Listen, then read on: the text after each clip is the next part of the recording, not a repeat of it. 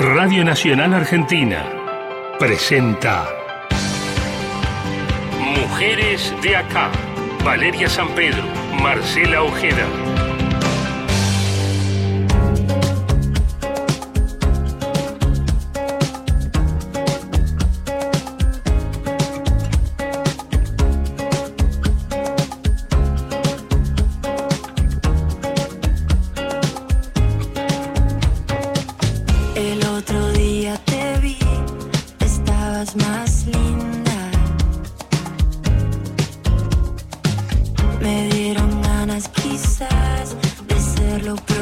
Les va? Muy buen día. Bienvenidos a Mujeres de acá hasta las 11. Nos hacemos mutua compañía. Vale, San Pedro, buen día. Muy buenos días para todas y para todos. Marce Ojeda, aquí decíamos, hasta las 11 de la mañana en esta sexta temporada de Mujeres de Acá. Eh, y ahora sí, a pleno en el estudio ambas. ¿eh? Ahí está, estamos juntas ya formal y oficialmente para comenzar esta nueva temporada y esta semana sumamente dolorosa. Hemos transitado días de, de mucho dolor, de enojo, de indignación, de interrogantes cuyas respuestas muchas incluso hemos intentado dar, no nosotras, sino escuchando y construyendo respuestas por parte de, especialistas a lo largo de todo este año, que tiene como protagonista principal lo que es la encerrona por la enorme cantidad de, de mujeres, adolescentes víctimas de violencias machistas en la Argentina que golpean puertas y en vez de abrirse par en par son expulsivas. Exactamente, y cómo la agenda eh, impone volver a hablar del tema que más nos preocupa recurrentemente, el tema del asesinato de mujeres, el tema de los femicidios. Teníamos pensado originalmente, quizás con el propósito de este 14 de febrero, hacer un programa sobre el amor y tenemos que hablar sobre eh, femicidios, por supuesto, porque eh, incluso, incluso cuando, cuando pensábamos hablar de Úrsula, de repente tenemos que sumar otra muerta a la lista, eh, y entonces Vanessa Carreño, de 29 años, en Marcos Paz, y así todos los días. Entonces es interminable esa lista que nos obliga a revisar qué es lo que está pasando, porque cuando en 2015, en aquella marcha Ni Una Menos, se imponía la consigna basta de femicidios, pasaron un montón de cosas y no pasó tanto. Y también es importante esta por lo menos este análisis, esta escucha atenta que siempre queremos tener desde que estamos acá en, en, Mujeres de Acá, entendiendo que el fenómeno de las violencias hacia las mujeres es un fenómeno complejo que merece, por supuesto, un abordaje integral, interministerial, con muchísimas mesas de trabajo, pero entendiendo también que estamos en el momento tal vez más crítico, más allá de la estadística, más allá de cada 24 horas, cada 27 horas. ¿Qué vamos a hacer ante esta realidad? ¿Cuáles son las respuestas de los estados y los poderes que forman cada uno de los estados, desde el municipal, provincial y el nacional? Úrsula, sin lugar a dudas, ha sido la, gota que rebalsó el vaso y hay detrás de ella una historia que estoy convencida, estamos convencidas que tendrá efectos multiplicadores en distintos puntos de la Argentina. Esto de que hacemos desde los medios de comunicación, incluso atravesadas por el feminismo, de incentivar, acompañar a la denuncia cuando en realidad a veces nos genera esta duda de decir, ¿no la estamos mandando a la hoguera en definitiva? ¿Cómo pasó con Úrsula? Claro, es que quizás lo que está pasando es que en esa evolución, en ese tratamiento multidisciplinario del tema, en donde aparecen más oficinas y se multiplican los números y estamos incentivando desde los medios de comunicación con ese cartelito cada vez que se cuenta un femicidio, eh, de llamar al 144, de recurrir una, a una oficina de violencia de género, de pedir ayuda, eh, pero la respuesta del Estado no está a la altura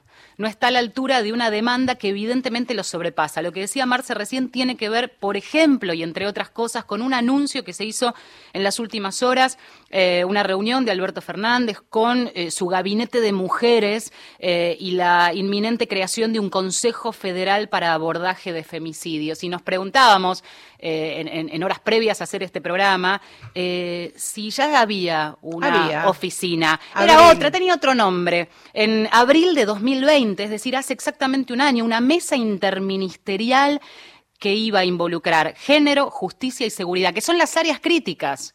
¿Qué hicieron todo este año? ¿Por qué no poner a trabajar esas oficinas que ya existen y no seguir creando consejos, mesas, este, reuniones? Aquí cuando uno habla con los funcionarios y acá, y vamos a puntualizar este, estos próximos minutos en lo que pasó con, con Úrsula, esta joven de 18 años asesinada en la ciudad bonaerense de, de Rojas, más allá de lo que ocurrió con la historia de Úrsula, aquí hay responsabilidades locales de esta ciudad en particular, del área de género de la municipalidad, de la comisaría de esa, de, ese, de esa localidad y por supuesto para arriba la provincia de Buenos Aires, el, los ministerios nacionales. Aquí estamos hablando de una cadena de responsabilidades. Hay un detalle que tiene que ver con, con lo que ocurre en Rojas, que, que en la semana y la realidad también muestra de de la desprotección a la que están inmersas las mujeres que van a denunciar. Quien está a cargo del área de género desde hace un año en ese municipio había dado su teléfono celular para que, por ejemplo, la llamen por teléfono. Era, ese era el único teléfono de asistencia que tenían las, las mujeres que quisieran denunciar. Y el área de mujeres de la comisaría, por ejemplo, tenía un teléfono que prácticamente, literalmente, era un teléfono obsoleto en el 2007. No recibía mensajes de texto. Ante esa impericia, negligencia, inoperancia, desidia, desinterés, quedó en esa encerrona Úrsula. Entonces tenemos que sumar a ese teléfono prácticamente descompuesto, atado con cinta scotch, los solo 10 botones antipánico que hay para una ciudad eh, que tiene 90.000 habitantes, una lista de espera de botón antipánico, una comisaría de la mujer que, bien gracias, los fines de semana cartelito de cerrado. Claro, como si cuando escuchábamos esto uno decía, intentando por lo menos ser irónica ante tanto dolor, claro, los violentos, los femicidas atienden los días pares o impares, lunes, miércoles y viernes.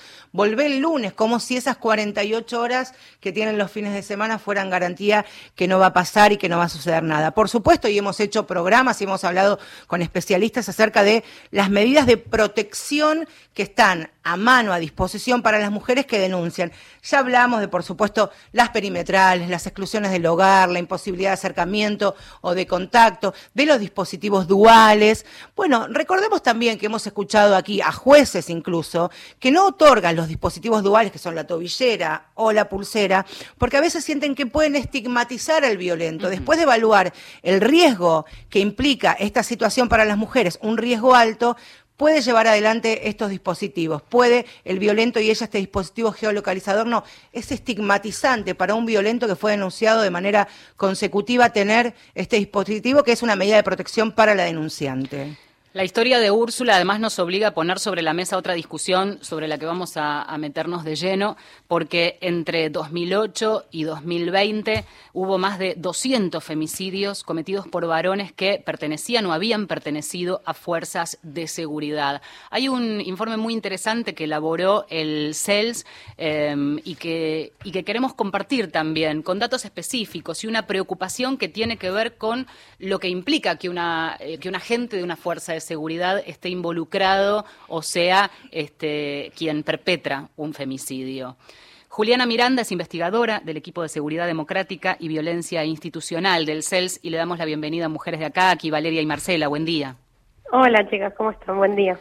Bueno, en principio poner sobre la mesa este tema y, y, que nos cuentes algunas particularidades de este informe y toda la problemática que plantea también, ¿no?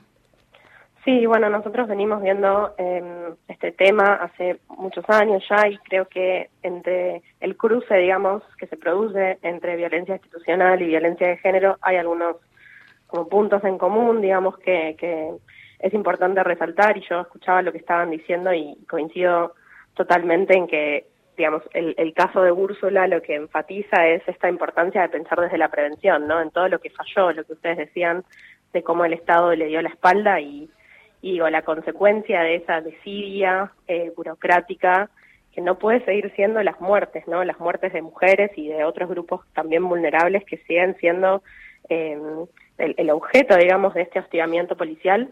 Y me parece que es importante esto, ¿no? Como, como pensar que las medidas cuando llegan, llegan tarde, ¿no? Entonces, es cierto que no sirve crear dispositivos nuevos, digamos, no sirve de protocolos, tener áreas, oficinas, si esas áreas no pueden eh, incidir en las prácticas reales, ¿no?, de las fuerzas policiales. Además suma burocracia también, ¿no? Porque volver a crear ahora un consejo con este, la designación de gente a cargo, este, ¿por qué no se reúne la gente que hace dos, o cinco años ya estaba planteada este, para, para tratar este, este tema? Totalmente, sí. Además, digo, lo, importante me parece que lo, que hay, por lo que hay que ir es por esa transformación eh, cultural, ¿no? En las fuerzas policiales y, y en los modos en que ellos se socializan y cómo y por qué reproducen eh, estas prácticas violentas, ¿no? Y estos modos violentos de intervenir, me parece, y también, digo, algo que, que es una marca de, de este caso, pero también de otros, es lo que tiene que ver con el encubrimiento, ¿no? Mm. Con cómo, por ejemplo, en el caso de Martínez, ante hechos de violencia, se protege al agresor trasladándolo a otros destinos, ¿no? A otras comisarías o a otras localidades, ¿no? Y esto ocurrió acá, pero ocurre en muchos casos de violencia policial y creo también que estos mecanismos, digamos, informales o tanto eso como la dilación quizás de sumarios administrativos y también de causas judiciales, ¿no? Porque sabemos que el Poder Judicial rara vez desarticula la versión policial del hecho y que como auxiliar de la justicia la policía tiene mucho control sobre la Son escena los primeros del hecho. en llegar también. Cuando Claro, hay, también. Claro, solo- hablaba tam- pensábamos esta esta semana, Juliana, de, de lo cooperativos que puede ser, los corporativos, perdón, los cómplices, estos pactos de silencio de machos uniformados que no hay prácticamente forma de, de deshacerlos o, o desmembrarlos, el, el encubrimiento. Y que si esto ocurre en una ciudad de, que es una ciudad pequeña en definitiva, no es pueblo, pero es una, una ciudad pequeña que tiene otras ciudades importantes también, hay algo que tampoco podemos soslayar, aparte de que son los primeros que llegan a, a, a una escena de un crimen o alguna situación de estas características, es que los policías están las 24 horas con su arma reglamentaria, incluso por fuera de, de, su horario de trabajo. Las situaciones que viven muchas mujeres que van a denunciar a un policía violento, a un agresor. Va a ir a la comisaría de, de su pueblo, de su ciudad, que, o casualidad, el que podría llegar a tomarle la denuncia es el compañero de patrullero del denunciante, incluso. Tal vez acá en la ciudad de Buenos Aires o en el conurbano no lo veamos con, con tanta gravedad, pero es lo que ocurre a la gente que vive lejos de las grandes ciudades también, a las mujeres. Sí, seguro, seguro. O sea, creo que también una de las cosas más urgentes es la reforma de lo que es el Estado policial, ¿no? Que habilita a esta aportación de armas incluso por fuera del horario laboral, como vos decías, que figuran, digamos, en las leyes de personal de las fuerzas, de, de, las distintas fuerzas del país, que también, digamos, tienen que ser revisadas. Son leyes viejas que tienen que ser revisadas porque tienen, eh, digamos, fomentan este tipo de intervención y este tipo de práctica que me parece también que, digamos, otra parte de, de esa respuesta corporativa que vos mencionás tiene que ver con lo que pasó frente a la comisaría cuando los eh, vecinos, amigos y familiares de Úrsula fueron a manifestarse y recibieron como respuesta la represión. Entonces, eso también es parte de este mismo hecho gravísimo. ¿Cuál crees que tiene que ser la reacción eh, del Estado? Pongámosle en esta área, sería el Ministerio de Seguridad. Eh, para, para, reaccionar frente a estas cuestiones. Digo algo concreto, ¿no? Eh, institucionalmente la respuesta, porque por fuera de esta creación de reuniones y consejos interministeriales, eh, la respuesta directa a situaciones como esta para terminarlas de cuajo y que no se repliquen en otros lugares, ¿no? Sí, bueno, por un lado, sí creo que importante o, o me parece que es necesario resaltar que primero la respuesta no puede ser la inflación penal, ¿no? Como que no puede ser lo que suele ser la, la, respuesta, la primera respuesta ante hechos graves como este es apostar al punitivismo, ¿no? Y me parece que, por un lado, apostar a eso es alimentar esta misma violencia que las mujeres venimos denunciando. Y por otro lado, lo que, lo que sí creo que, que hay que ir y por lo que hay que pelear es por transformar patrones de conducta, ¿no? O sea, necesitamos cambios profundos, esto que ustedes dicen, ¿no? No necesitamos más mesas y más protocolos si no pueden realmente eh, incidir primero en quebrar estas lógicas de encubrimiento y segundo en todo lo que tiene que ver con la formación, ¿no? Como con, con la reforma del Estado policial, con, la reforma de la aportación de armas, pero también con la reforma de cómo estas personas se educan y qué es lo que reproducen hacia afuera y también hacia adentro, porque otra pata, digamos, de este encubrimiento tiene que ver con lo que le pasó a una expareja de Martínez, mm. que también era policía y que también eh, sufrió esta violencia y las personas, las mujeres que denuncian esta violencia, lo que reciben son castigos, ¿no? Castigos informales y eh, estas licencias psiquiátricas, digamos, que las ponen en un lugar totalmente marginalizado, ¿no? Y afectan a sus carreras. Entonces, todo eso también que nosotros vemos hacia afuera también pasa hacia adentro y eso requiere, por supuesto, eh, un cambio institucional, un cambio profundo, como decían ustedes. Eso me parece, digamos, en, en cuanto a las fuerzas y también en cuanto al sistema político, eh, me parece que es interesante e importante detectar qué irregularidades existen, ¿no? ¿Cuáles son los puntos en común de estos casos?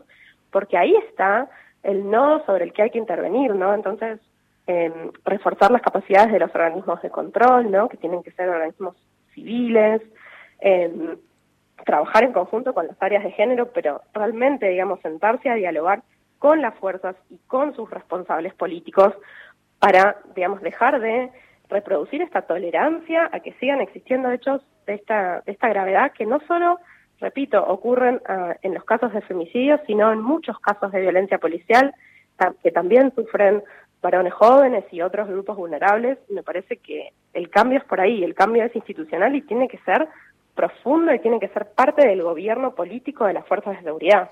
A quien están escuchando es a Juliana Miranda, que es investigadora del equipo Seguridad Democrática y Violencia Institucional del CELS. Te quería preguntar también, Juliana, y pensaba en, esta semana, ¿no? Todos están conmovidos y movilizados con lo que pasó con, con Úrsula, que se han anunciado y basta con googlear y empezar a bucear acerca de acercarnos a los anuncios. Las fuerzas de seguridad hace algunos años, a cargo de distintos ministerios y ministras incluso, anunciaron programas y protocolos cuando hay denuncias contra su personal, que algunas fuerzas de seguridad en algunas provincias iban ya incluso a comenzar a trabajar y a capacitarse bajo la ley Micaela. Son nuevamente anuncios importantes de fuerte impacto público y conmoción mediática, si se quiere, pero nunca se sabe el resultado, el trayecto, el camino, lo que generó esa capacitación, ese acompañamiento para las fuerzas de seguridad. Nunca se sabe. Se sabe el anuncio, pero después... ¿Y si se hizo? Y si se hizo, claro.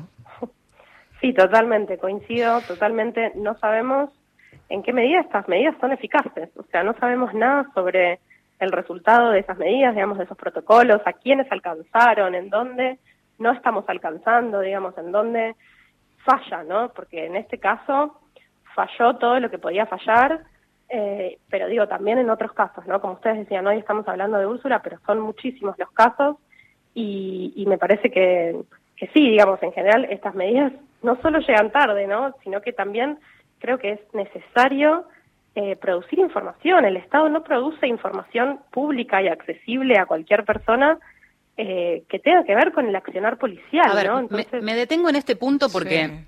Me parece fundamental y, el Centro de Estudios Legales y Sociales, con sus informes, puede habilitar este, esa información pública. ¿En qué manera, de qué manera está accesible? Cuando ustedes hacen este relevamiento, vamos a, a recoger algunos detalles del último informe. Entre 2010 y 2020, al menos 48 mujeres fueron asesinadas solo en el área de eh, Buenos Aires, en el AMBA, por sus parejas o exparejas policías. 17 de ellas eran funcionarias de seguridad. Hablábamos de una dinámica de armar carpetas psiquiátricas, por ejemplo, o eh, también la modalidad de moverlos de traslado. área, el traslado. Y hay, en comisión, cuando los mandan a otros lados. La pregunta es, ¿hay una información este, unificada, sistematizada, en donde la comisaría que recibe, evidentemente, recibe este, la, la, la, carpeta de, del personal y si hubo antecedentes, se plantea algún tipo de, modalidad de trabajo o es borrón y cuenta nueva? ¿Qué saben ustedes? Y vuelvo a lo mismo, ¿qué cantidad de información pública tienen acceso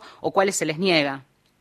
Es muy difícil, digamos, eh, como ustedes saben, digamos, las fuerzas de seguridad en general y tanto los servicios penitenciarios son eh, instituciones muy cerradas a la mirada externa. Entonces, es difícil acceder a esa información. Eh, es información que no está muchas veces sistematizada, como ustedes decían, no está centralizada porque también, digamos, tenemos distintas jurisdicciones en este país y distintas, distintos sistemas, ¿no? Entonces es eh, muy complejo realmente acceder a información y nosotros a partir de esa falla, digamos, o esa falta, lo que hacemos es cubrir ese bache con eh, datos que surgen de la prensa, ¿no? Entonces, eh, lo que tiene que ver a los circuitos, siempre es muy eh, complicado, muy difícil, lleva mucho tiempo, ¿no? Son plazos larguísimos eh, de poder acceder a esa información y que las más de las veces, digamos, no es información que está prolija, ¿no? Porque también la generación de datos, tanto cuantitativos como cualitativos, nunca es una prioridad, ¿no? Y sin embargo, ahora vemos las consecuencias de que eso no sea una prioridad. Eh, me parece en ese sentido también que, los organismos que dependen del, de los ministerios de seguridad, ¿no? como son las auditorías de asuntos internos, es, es, clave que esos organismos produzcan información, pero que no sea solo para iniciar sumarios, ¿no? O sea, no solo para sancionar, sino también para prevenir, ¿no? Y que sea información pública, claro. Claro, y, y a partir de producir esa información es que vos vas a ver qué tienen en común los casos, ¿no? Entonces, eso, ese trabajo es un trabajo que está muy desjerarquizado en general, ¿no? No es algo que, que se promueva como importante y me parece que eso tiene como consecuencia este tipo de cosas, ¿no? Pensaba también mientras te escuchaba, Juliana, de, de, que esto todo parece reducirse ni más ni menos que al valor y a la importancia de las palabras de, de las mujeres, ¿no?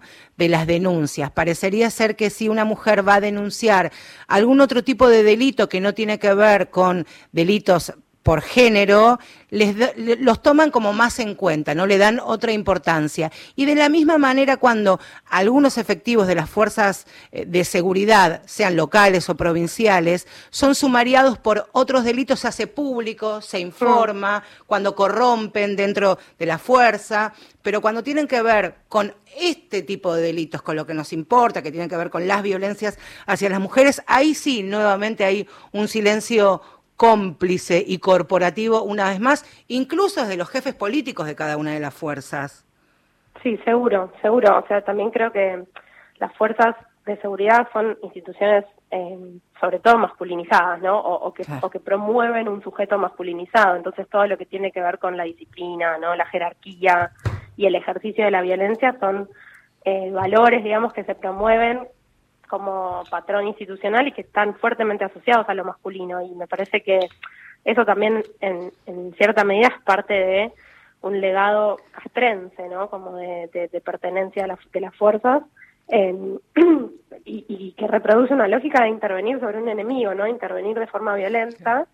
Y creo que dentro de lo que es la formación policial, hace muy poco se abordan enfoques no violentos o enfoques alternativos de, la, de intervención, pero son muy minoritarios, digamos, en lo que tiene que ver con la formación. Entonces, creo que, que la sociedad argentina se debe y un, debate mucho más profundo y mucho más amplio sobre el uso de la fuerza policial y es por ahí, me parece que hay que empezar, ¿no?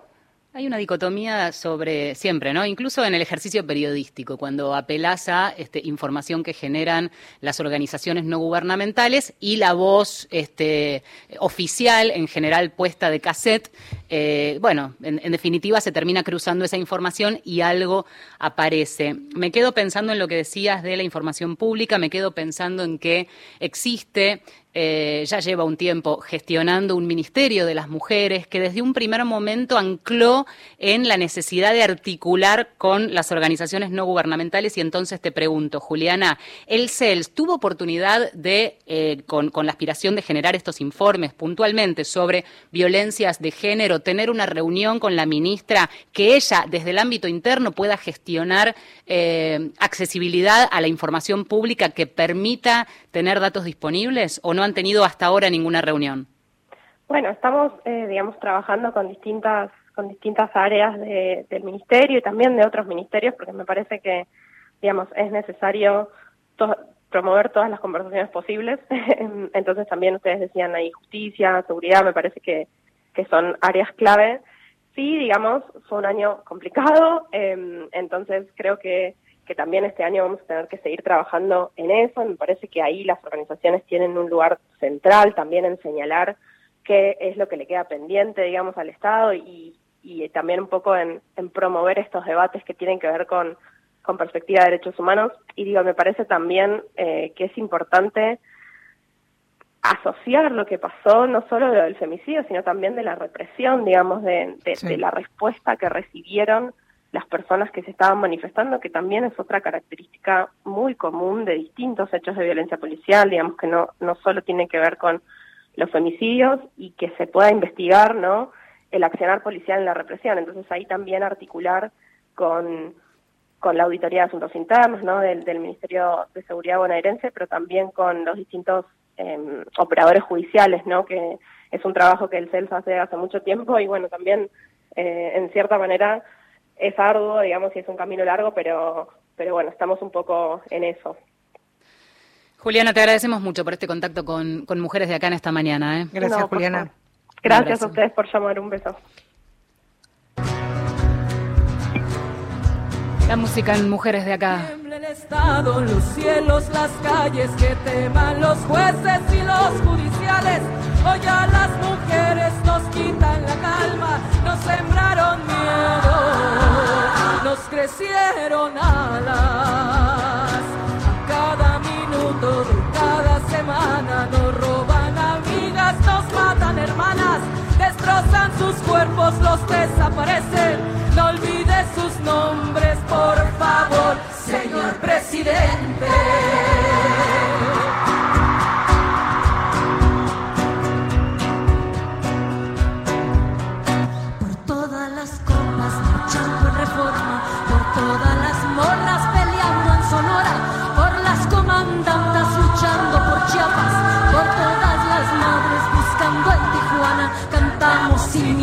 Pedimos justicia, gritamos por cada desaparecida, que retumbe fuerte, nos queremos viva, que caiga con fuerza el feminicida.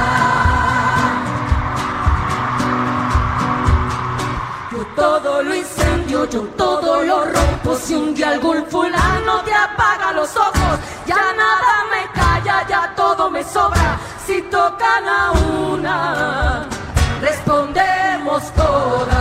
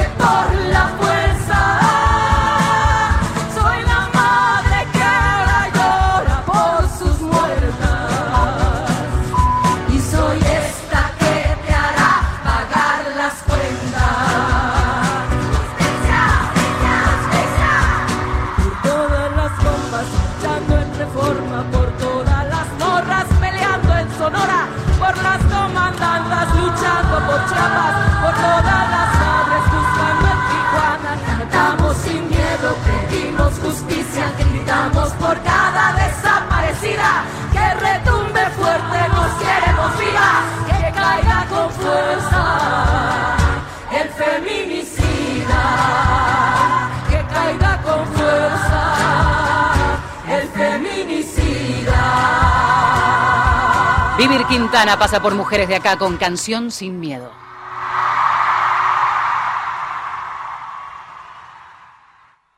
Marcela Ojeda y Valeria San Pedro son mujeres de acá. En cada provincia argentina, Nacional. La radio pública. 144, la línea gratuita de contención, información y asesoramiento para mujeres en situación de violencia en sus diferentes formas. 144, en todo el país, los 365 días del año. Todos estaban esperando que el 2021 ya se terminara todo, como si las noticias alcanzaran para terminar con la pandemia. Bueno, no sucedió así, pero quizás funcione como una especie de año espejo. Mundo Disperso, Pedro Saborido, Daniel Míguez, Rodolfo García. Un año donde lo arrancamos con pandemia y quizás lo terminemos sin ella. Esperemos que sea así, nos estamos acostumbrando a nueva forma y algunas quedarán, no sé cuáles. Domingo a las 12. Avanza el verano. Avanza el verano. Disfrutalo con Nacional. 10 de la mañana, 31 minutos. Aire en movimiento. La radio pública. La radio pública. Radio Nacional. A todo el país. Verano. Lo que llega. Estación Piazzola. Víctor Hugo.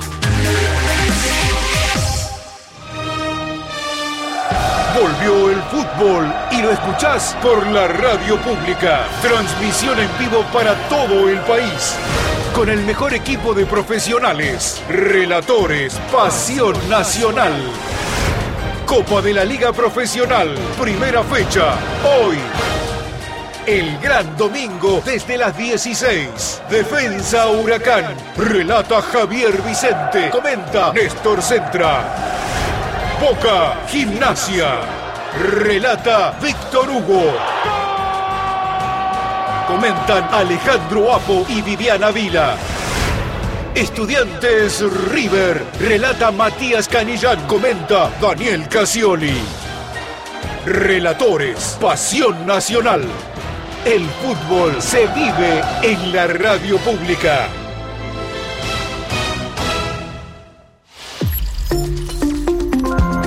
Encontrá los podcasts de la radio en nuestra web, radionacional.com.ar. Estás a un clic de escucharlos.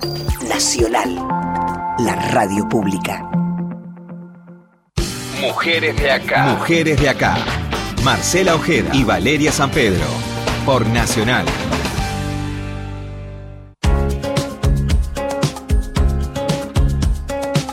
Miércoles a las 5 de la tarde habrá movilizaciones y marchas, por supuesto, bajo estrictos protocolos y cuidados sanitarios a tribunales de cada una de las provincias, de cada una de las ciudades del país. Esto convocado por distintas organizaciones y movimientos de mujeres. Aquí en la ciudad de Buenos Aires, por supuesto, será allí al Palacio de Tribunales de la calle Talcahuano el miércoles a las 5 de la tarde prioridad absoluta, por supuesto, cuidarnos, mantener la distancia, tapaboca, alcohol en gel, etcétera, pero llevar el reclamo nuevamente a las calles, que es en definitiva el espacio de lucha, de pelea y a veces de conquista. Porque se ha escuchado también muchas veces esta idea que sobrevuela cada vez que contamos un femicidio y sobre todo en situaciones y en, en, historias como la de Úrsula, en donde todo falló y en donde sí se pidió ayuda y en donde sí se recurrió sistemáticamente a, pedir dispositivos de protección, eh, se hizo la denuncia y entonces todo falla. La falta de respuesta del Estado es violencia institucional, es de lo que veníamos hablando desde el principio del programa ya sea un fiscal, un juez, municipio, eh, un servicio social de la municipalidad, una comisaría o incluso un médico cuando detecta una situación, son los resortes que deben activarse desde el Estado para eh, empezar a dar protección a esa mujer. Si algo de esos lugares donde, donde reciben ese primer indicio o ese pedido de ayuda falla, empieza esa cadena también de responsabilidades. Entonces, hay quienes incluso se preguntaban dentro del movimiento este, que cada vez que salimos a las calles es ¿a dónde? Bueno, vamos a tribunales. Es cierto que la justicia nos está debiendo muchas respuestas. Esta cuestión de que no puede haber una carpeta, no puede haber una, este, una espera para un botón antipánico, un juez que manda un mail y una comisaría que no abre que no abre esa notificación. Digo, todo eso es lo que pasó y por eso me parece que en un punto Úrsula, eh, su femicidio, abre ahí este, un montón de preguntas y de broncas también. ¿Puede el femicidio de, de Úrsula convertirse en un catalizador de reformas? Ojalá que sí. El precio es ha sido y será muy alto si tenemos que pensar en el asesinato y en el calvario que vivió una chica de 18 años. Pensaba también, Vale, en que muchas veces, y esto hay que decirlo, conocemos infinidad de hombres y mujeres que trabajan en la justicia, fiscales, asistentes, secretarios, que con los pocos recursos que tienen hacen todo lo posible y más. Hay, aquí a este mismo programa vino un fiscal de la provincia de Buenos Aires que en una pinturería que le cedieron el espacio para la fiscalía, mm. montó prácticamente su equipo, su equipo de todos abogados de una fiscalía especializada en género. ¿Qué hubiera pasado? Esto ya es una, una respuesta retórica, por supuesto, sí alguien de la justicia, algún operador de la justicia, hubiera empezado, por un lado, con las ganas, con la necesidad de buscar el camino de denuncias o alertas que había contra Martínez, el femicida y el victimario de Úrsula. Se podrían haber unificado y se hubieran dado cuenta que el, el riesgo de Úrsula era altísimo pues no, no fue suficiente, porque nadie hizo ese trabajo, ni en Rojas, ni en otra cantidad de, situaciones que están atravesando muchas mujeres.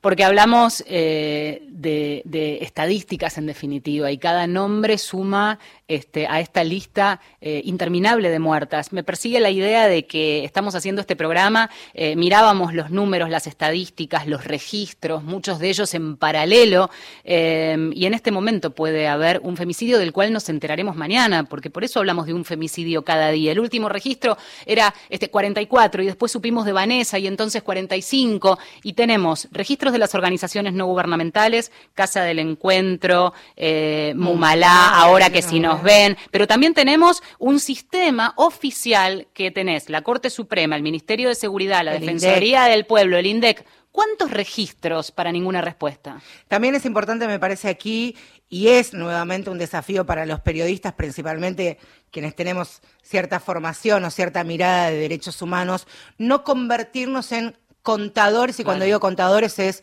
uno, dos, tres, cada 24 horas de, de víctimas de violencia machista al extremo. Porque si no, de alguna manera también no podemos individualizar cada historia. Si decimos, mataron a una joven de 18 años en Rojas, no es todo tan reduccionista. Detrás de ese crimen, de ese asesinato, hay una historia terrible que es la de Úrsula y convencidas estamos que no es la única quedarnos solamente en la estadística, por lo menos como periodistas, y no hacer todo el camino, todo el recorrido que hizo esa víctima. Es simple, simplista y le estamos haciendo un enorme favor a los violentos. Silvia Ferreira es coordinadora nacional de Mumalá y, y, recién nombrábamos el trabajo desde el observatorio, pero también el trabajo de articulación en las calles y en cada una de las provincias donde tienen base. Le damos la bienvenida, Silvia, aquí. Valeria y Marcela, ¿cómo va? ¿Qué tal? Buen día. Un gusto realmente poder compartir el programa con ustedes. Bueno, que queremos seguir reflexionando desde el, desde el trabajo que se hace en las calles. Arrancábamos este bloque mencionando la movilización del miércoles y cada vez que eh, decimos basta y no nos escuchan es volver a hacernos oír eh, pisando fuerte en las calles, ¿no?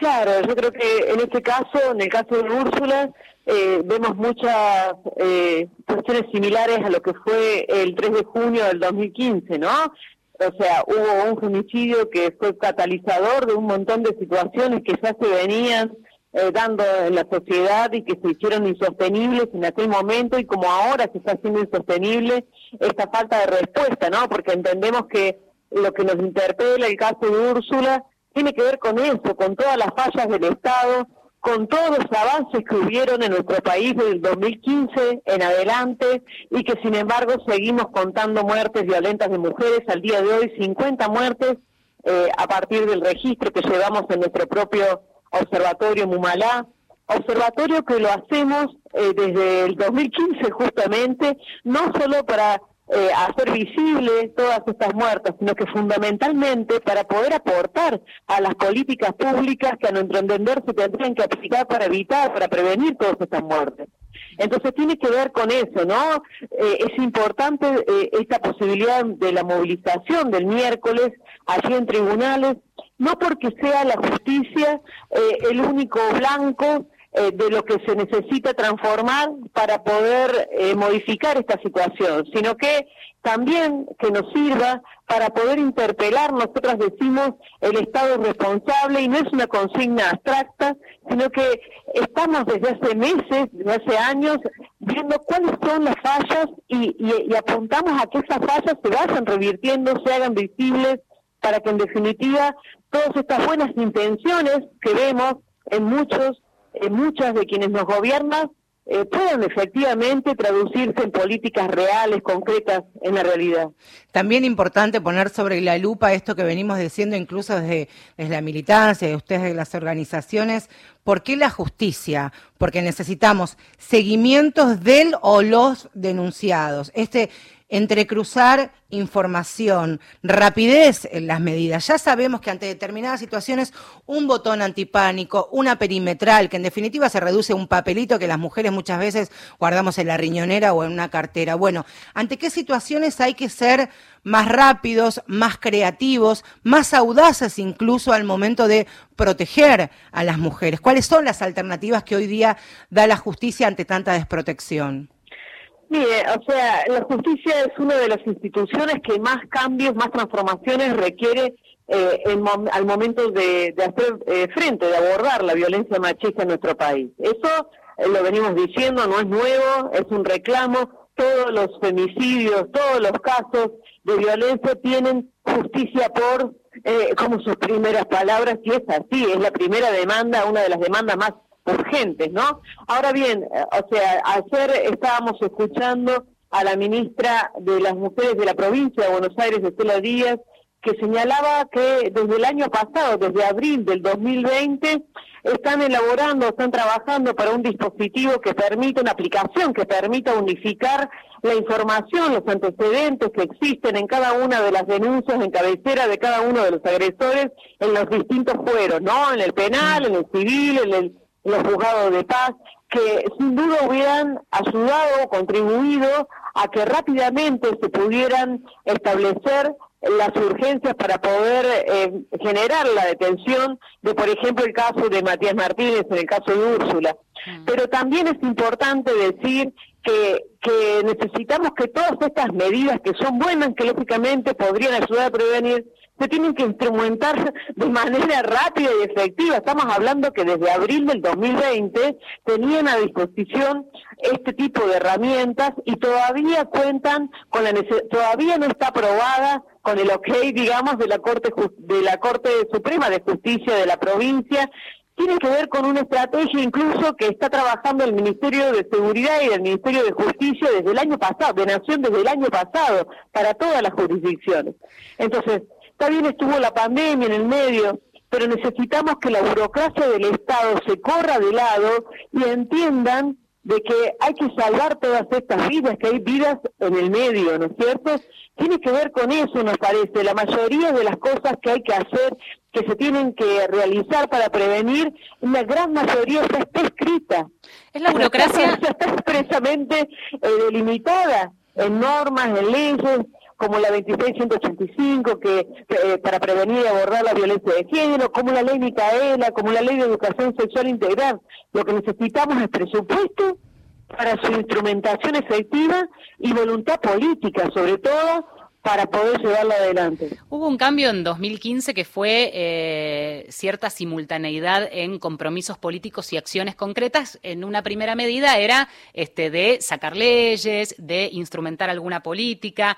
Algo se perdió en el camino y empezamos a sentir quienes hacemos seguimiento de, este, por ejemplo, los anuncios, superposición, superposición incluso en leyes, ¿no? Que votaban algo muy parecido que quizás existía en esta reacción un poco espasmódica el Ministerio de las Mujeres prometía hace poquitas horas acelerar me anoté esta palabra, acelerar el programa de tobilleras. ¿Desde hace cuánto existe y estamos hablando? Estamos en la sexta temporada de Mujeres de Acá y creo que desde eh, el primer año estamos hablando de estos dispositivos duales que se prometen. Pero en el 2015, en el documento que redactamos las periodistas, que llevamos adelante el primer ni una menos, eran cinco puntos aparte del documento. Uno de esos puntos, aparte de, aparte, claro, era por un lado capacitar a las fuerzas de seguridad. Bueno, estamos en deuda. Y otro de los puntos me acuerdo de memoria por razones obvias, el que seguía tenía que ver precisamente con dispositivos duales geolocalizadores para evitar este tipo de situaciones. ¿Qué pasó? En ese momento la doctora eh, Rodríguez, que estaba a cargo de la Secretaría de Acceso a la Justicia del Ministerio, hicieron convenios con algunas provincias. Las provincias que conveniaron para tener esos dispositivos fueron poquísimas. Por esto, porque también... Sí, porque Silvia, hay lo que decíamos al Es una cuestión presupuestaria fundamentalmente. Y muchos jueces no quieren firmar, no quieren firmar esta medida. de una mano los dispositivos que en definitiva le llegan a cada una de las jurisdicciones al día de hoy. Entonces, eh, como mecanismo de prevención, es un mecanismo eficiente siempre y cuando además haya recursos humanos en condiciones de reaccionar cuando se violan justamente lo que indica esos dispositivos electrónicos. Ahora bien, tiene que, eso es, evidentemente una cuestión presupuestaria, porque yo puedo disponer, porque ya están, la, o sea, están aprobados la realización de los convenios tiene que ver además si viene acompañado de los recursos presupuestarios para poder hacerlos efectivos. Silvia, perdóname que te interrumpa. ¿Puedes alejar un poquito los labios del teléfono? Porque si no, ahí está. Perdón. No, y también decíamos, Silvia, esto que decís que por supuesto nos sumamos, y lo comentábamos al inicio del programa, que muchos jueces o fiscales, de acuerdo a quien sea que tiene que firmar esta medida de protección, que pueden ser los dispositivos duales, no lo quieren hacer porque primero consideran que el riesgo no es tan grave para la víctima y que incluso es estigmatizante para el denunciado tener una tobillera o, una pulsera. Digo, hay, yo he hablado, hemos hablado a lo largo de todos estos años con muchas personas que pertenecen al Poder Judicial y saben de jueces o fiscales que no quieren llevar adelante estas medidas de protección porque consideran que estigmatizan al denunciante. Claro, pero bueno, ahí está también el tema este de la necesidad de la perspectiva de género en la institución para entender cuáles son las herramientas que ayudan efectivamente a prevenir la violencia machista y los homicidios en particular. Usted, eh, por ejemplo, nosotros siempre señalamos con respecto a la ley Micaela que en muchas de las eh, instituciones eh, se están avanzando lentamente con la instrumentación de los talleres. Lo que pasa es que los, los talleres no alcanzan para poder revertir prácticas que están profundamente enraizadas en la cultura de patriarcal de esas instituciones. Entonces, si la ley Micaela no viene acompañada de indicadores concretos que, de, de prácticas que tienen que ser transformadas y monitoreadas permanentemente para su modificación, no sirve. O sea, es un curso, en algunas instituciones la ley Micaela es un curso virtual que tiene que ser autoinfligido, o sea, la gente la tiene que hacer, hace un formulario con un múltiple opción para la evaluación y listo. Y eso no sirve. Entonces tiene que, eh, o sea, el Estado tiene que tomar eh, conciencia de la responsabilidad para llevar adelante todas las leyes con los objetivos que están planteados. Es muy difícil que la ley Micaela, así como está planteada, pueda lógicamente revertir esas prácticas, porque tiene que haber un monitoreo y tiene que haber además eh, medidas concretas en los casos de que esas acciones que se necesitan transformar no se transformen. Porque también está la decisión política de muchos jueces de no querer modificar sus prácticas, porque hay compromisos con esa mirada. Situación muy compleja. Silvia, te agradecemos mucho por, por este contacto con, con, mujeres de acá. Por supuesto que seguimos en contacto. Sabemos que ustedes se suman a la marcha del miércoles, ¿verdad?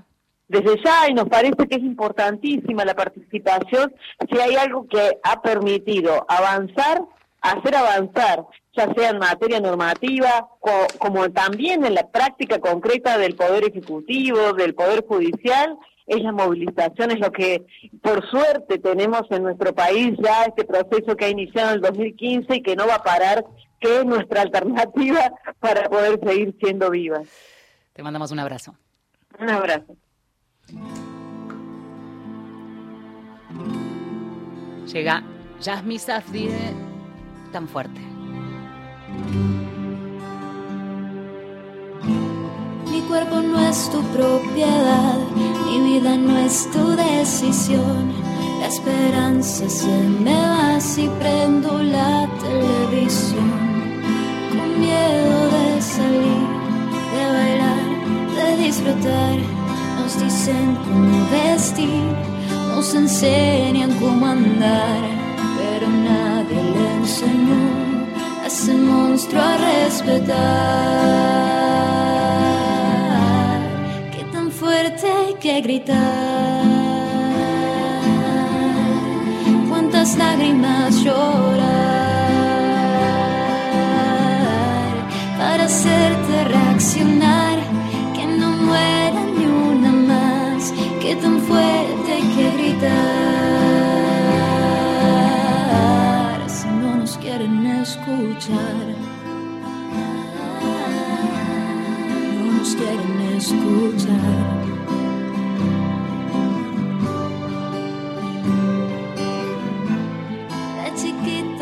Enseñaron que los chicos son distintos. Nosotras con las Barbies y ellos juegan con autitos. Vos te tienes que cuidar, no puedes hacer lo mismo.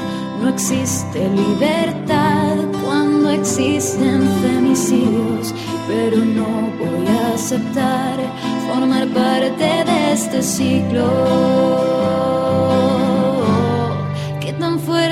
Que gritar, cuántas lágrimas llorar para hacerte reaccionar, que no muera ni una más, qué tan fuerte hay que gritar si no nos quieren escuchar. No nos quieren escuchar. Quieren escuchar. No nos quieren escuchar. Qué tan fuerte hay que gritar. Cuántas lágrimas llorar. para hacerte reaccionar, tan fuerte hay que gritar, si no nos quieren escuchar. Domingos de 10 a 11, Mujeres de Acá, con Marcela Ojeda y Valeria San Pedro.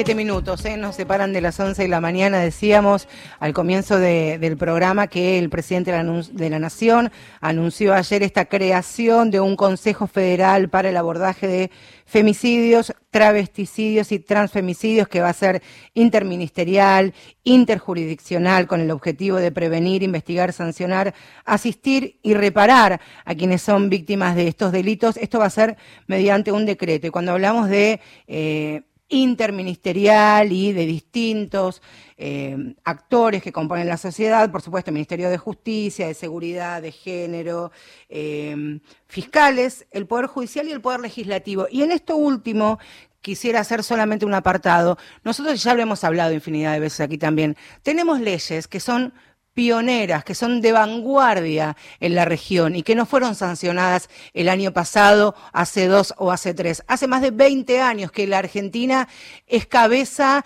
en, en América que tiene que ver con leyes para prevenir, sancionar y erradic- y erradicar la violencia hacia las mujeres, la ESI. Bueno, ya aquí hemos hablado y hemos dado enorme cantidad de ejemplos. Ahora, vamos a llevar al Parlamento otro tipo de debate que puede llegar a ser punitivo, van a tener en consideración, tal como se había escuchado, para que sean un poco más duras las penas para quienes violan restricciones perimetrales, que es un delito excarcelable. Sí, hay- ahí hay un debate eh, interesante que está bien que se dé en el Por Parlamento y en la sociedad civil. Em, lo decíamos a lo largo del programa, ahí hay un dilema, ¿no? Con este, hacer más punitivo eh, y en todo caso ver de qué manera se puede trabajar antes. Porque es cierto, eh, cualquier juez te puede decir, sí, pero tenemos una escala de penalidades. Entonces, en definitiva, violar una restricción de acercamiento constituye una- un, un delito, pero no de la gravedad de alguien que, por ejemplo, te roba en la calle y te lastima, lesiones leves, por ejemplo. Lesiones leves es excarcelable y contamos un montón de veces situaciones en donde la persona queda seriamente lastimada, pero no corre peligro la vida, y en el catálogo este, termina Sí. siendo y encuadrando Sí. en lesiones leves, pena Sí. excarcelable. Vas a encarcelar a alguien que simplemente, comillas, rompió una perimetral.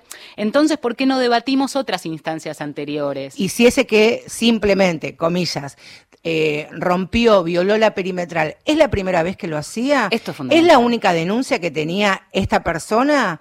¿O ya había tenido denuncias en otra jurisdicción, en otra provincia, en otra ciudad de otras mujeres? O a veces en la misma ciudad. O en la misma ciudad. ¿Por qué no hacemos ahí ese trabajo artesanal, sistematizado de saber quién es, esa quién es esa persona y cuál es el recorrido de este violento que sabemos que un violento no se levanta de un día para el otro y decide calzarse una 9 milímetros y salir a matar, sino que se va construyendo a lo largo de los días. Bueno, ahí está el alerta temprana y la evaluación de riesgo que tantas veces hablan. Por eso cuando hablamos de estadísticas y para qué sirven estos registros, es para entender un patrón y ver una realidad de la que nos toca a nosotras en nuestra ciudad, en nuestra región, en la Argentina misma.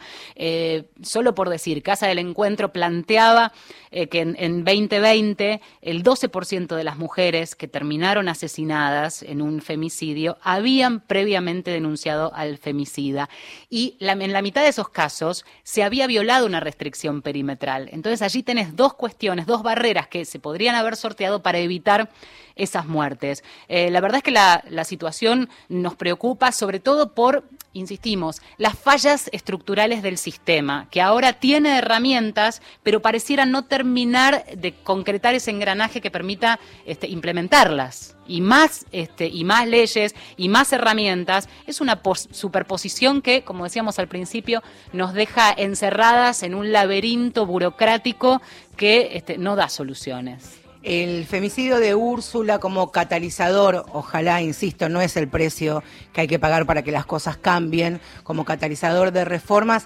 tiene un montón de condimentos que son impresionantes. Por supuesto, la violencia sistemática a la que fue víctima Úrsula, la cantidad de veces que le cerraron la puerta, a ella, a sus amigas y a su madre, la connivencia, la complicidad y este estado policial que intentó salvar al femicida de, de Úrsula. Martínez, este ex policía de 25 años que tenía denuncias previas, nadie alertó, nadie quiso, a nadie le importó. Bueno, ahora está en una alcaldía de tribunales, se negó a declarar, totalmente frío es el femicida, dijo el fiscal cuando este eh, directamente dijo que no iba a hacer uso a su derecho a declarar. Estamos sobre el final de Mujeres de Acá. Em, el miércoles a las 17 horas en cada sede de tribunales del país habrá alguna movilización. Veremos si es pequeña, si es mediana, si es grande. Las mujeres, el movimiento de mujeres y también la sociedad civil somos los responsables de salir a reclamar, decíamos, por supuesto en el contexto de la pandemia y con los cuidados del caso, pero exigir. Cada vez que algo cambió, muchas veces empezó justamente desde el reclamo de las calles. Prontamente vamos a poner la lupa también en lo que pasa en las chicas como de la edad que tenía Úrsula. El miedo, el temor y cómo lo que pasó con ella las puede llegar a, llegar a paralizar. Bueno, responsabilidad de nosotros también, los adultos, hacerle este camino un poco menos doloroso. Hasta que hemos llegado con Mujeres de Acá, hicimos este programa en la operación técnica Diego Girau, en la producción periodística Gustavo Kogan. Gustavo Kogan, Valeria San Pedro ya en las pistas, las dos juntas. Marcela Ojeda, aquí a mi lado, al frente del micrófono. Y así nos vamos. el domingo próximo. Gracias por estar ahí.